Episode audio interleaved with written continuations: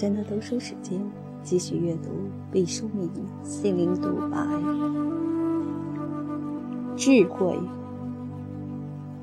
你若是想让自己智慧起来，并表达这种智慧，让自己的智慧影响更多的人，你必须学会发展、整理、沟通萌芽状态的思想。最简便易行、行之有效的方法。就是说话，既不夸大，也不缩小，既不言过其实，也不矫饰虚掩。直面惨淡的人生，逼是淋漓的鲜血，该是人生勇敢和智慧的大境界。善良的、智慧的、有勇气的女人，要敢在黑暗的旷野独自唱着歌走路。要赶在没有桥、没有船、也没有乌鸦的野渡口，像美人鱼一般求过河。见闻只有进入智慧的大脑，才可化为养料。临死的人有一种属于死亡的智慧，是我们这些暂时的生存者无法比拟的。对这种智慧，你只有钦佩。匍匐在地，你不可能超越死亡，就像你不能站得比自己的头更高。智慧是划分区域的，从商的智慧是金色的，从政的智慧是血色的，爱情的智慧是无色的，仇恨的智慧是黑色的。没有谁的智慧是万能的，所以人们在一些领域绝顶聪明。或在另一个领域混沌不堪。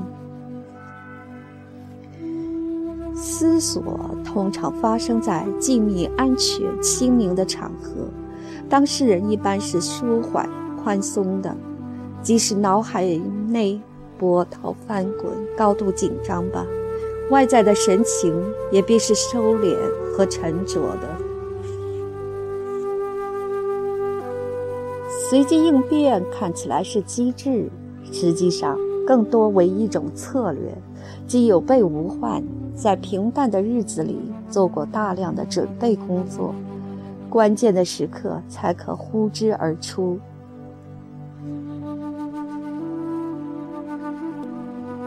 天气预报是一种预言，预言是勇敢者的事业，它注定要冒失败的危险。但凡有人类，就必定有预言。预言是一种智慧，它充满了对客观世界探索的热望。这是人类对自身勇气和才能的挑战。修补是一个工程，需要大耐心、大勇气、大智慧。耐心是为了对付那旷日持久的精雕细刻，勇气是为了在漫长的修复过程中坚定自己的信念和抵御他人的不屑，智慧是为了使原先的破损处变得更加牢靠而美观。学习和年龄没有关系，只能和心智相连。明白了，书本如同钙质。幼儿需要，老年人需要，中年人也需要的时候，你就心平气和地眷恋他了。领导者常用的策略往往是这样：对个人的批评，一般也是对大家的批评；对某个人的表扬，更是对大多数人的无言鞭策。与挣钱相比，花钱更能显示出一个人的眼光与趣味。挣钱是光凭气力就可以做到的事，花钱还需智慧。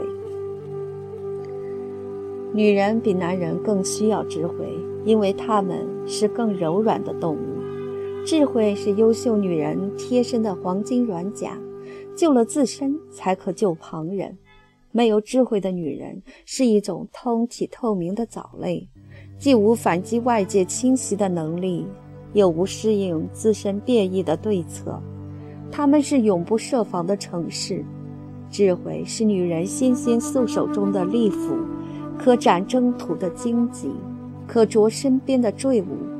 面对波光诡谲的海洋，智慧是女儿家永不凋谢的白帆。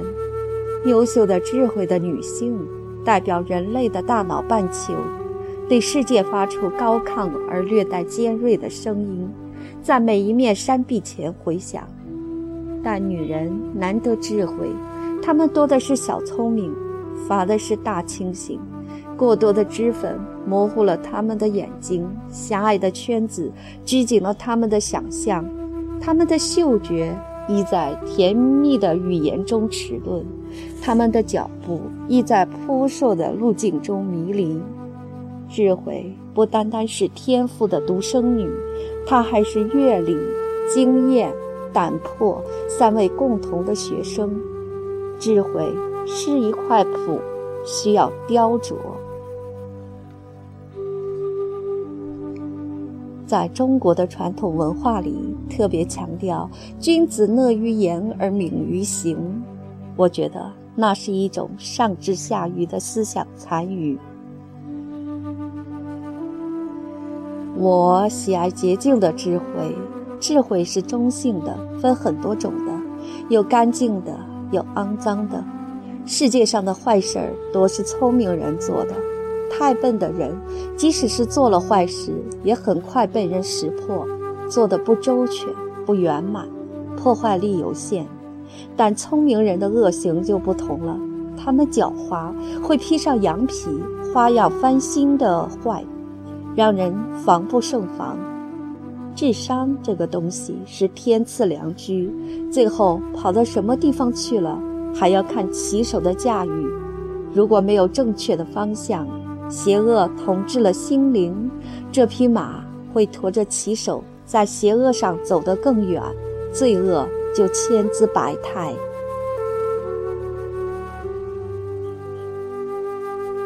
女性要学会思考，真正成熟起来。女性心理成熟和自身的阅历在一定程度上有关，而这种阅历只是一种成熟的土壤。成熟则需要智慧，比如一个女人经历了失败的婚姻，上一次她找了一个比自己强的失败了，这次就去找一个差的，最后她可能结了四次婚还是失败了。阅历没有上升成为智慧，没有思考，失败可能还会重复，而并不能使她真正的成熟。